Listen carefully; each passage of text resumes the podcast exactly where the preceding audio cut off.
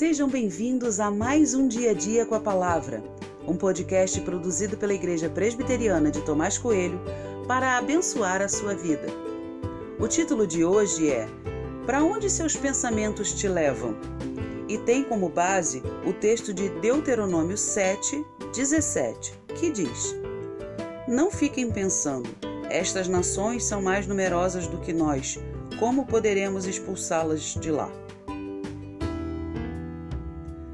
Há muitos anos atrás eu tive uma doença relacionada com estresse e ansiedade.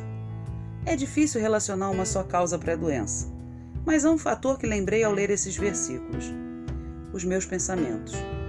Às vezes pensamos demais. Pensamos corretivamente e também preventivamente. Pensamos além da conta e sentimos os efeitos disso. Muitas vezes o nosso pensamento é o responsável por gerar ansiedade.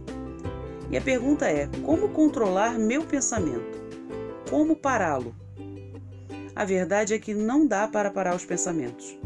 Se você já tentou, certamente fracassou. Mas há uma boa saída ainda. Dá para redirecioná-los. O povo de Israel poderia se perder em seus pensamentos. Poderia pensar, pensar e ser levado à dúvida. Deus não está pedindo para que o povo não pense, mas que os pensamentos serão redirecionados a uma relação de confiança, de amor e cuidado divino. Assim como os nossos pensamentos podem ser responsáveis por ansiedade, eles também podem gerar confiança e paz. Então, que seus pensamentos lhe tragam saúde e vida e não doença e morte. Cuide de seus próprios pensamentos.